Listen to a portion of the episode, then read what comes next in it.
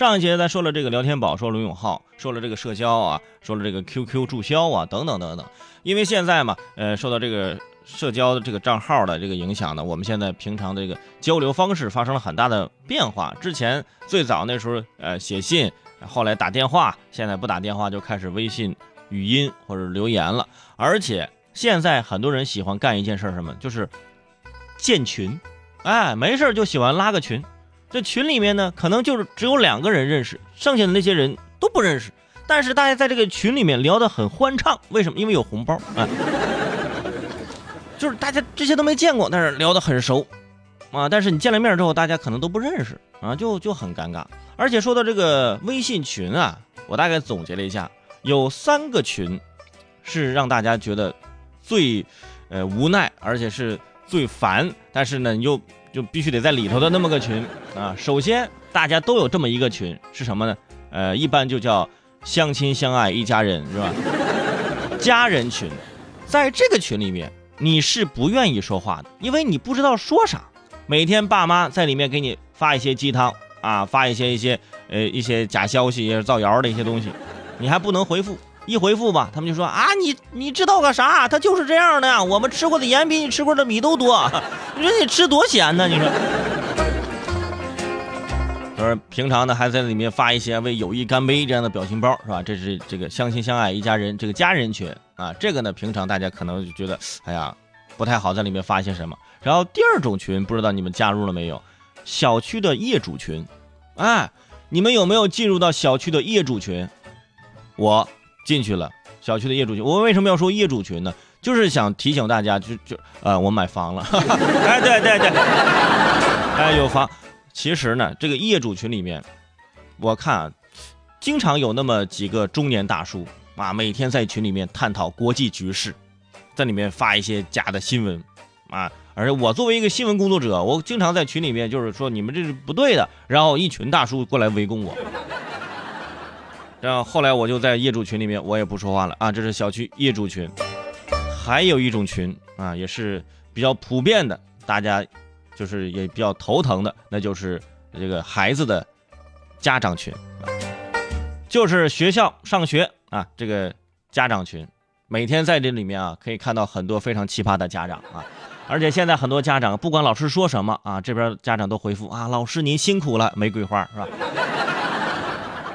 啊，老师说，哎呀，你家孩子今天作业完成的很好，哎呀，老师辛苦啦，玫瑰花啊啊，你家孩子今天劳动很积极啊，老师辛苦啦，玫瑰花啊，你家孩子今天在学校尿裤子了，哎呀，老师辛苦了，玫瑰花啊，你家孩子长得挺漂亮，基因不错呀，老师辛苦了，玫瑰花。儿等会儿这个，呃，跟老师没关系啊。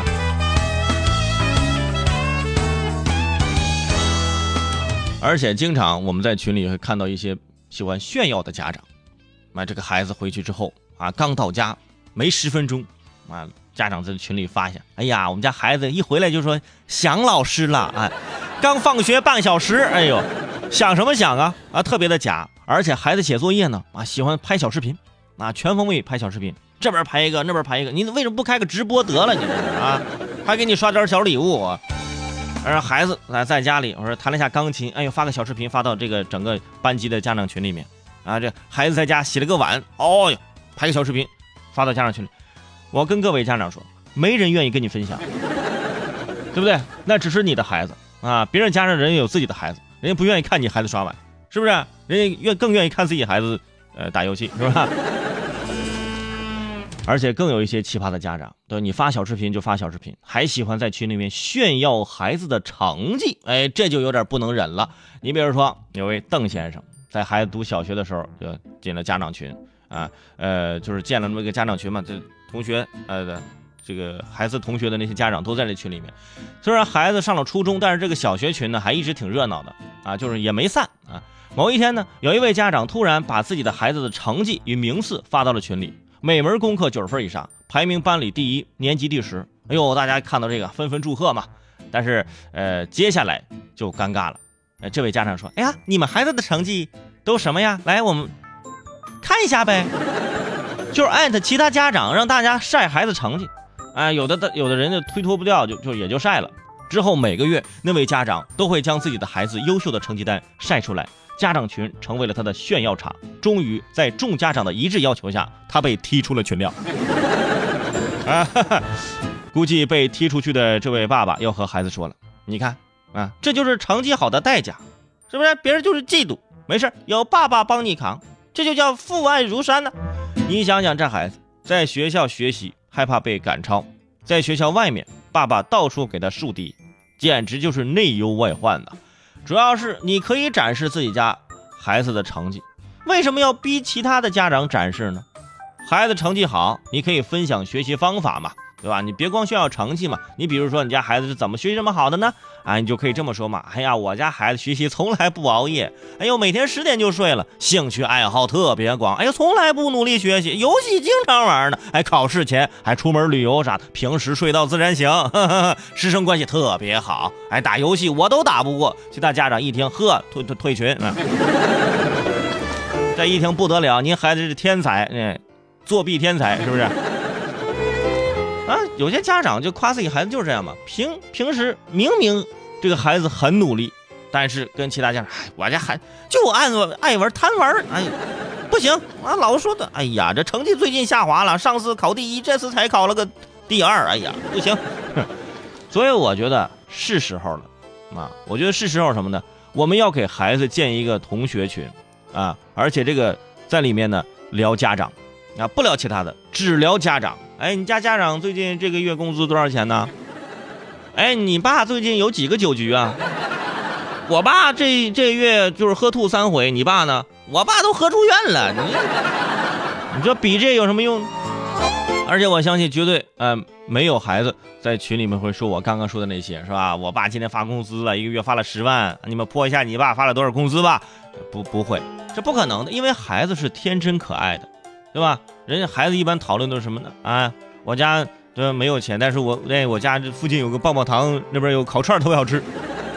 哎，要不要去一吃吃烤串啊？顶多就是讨论到吃这个层面上。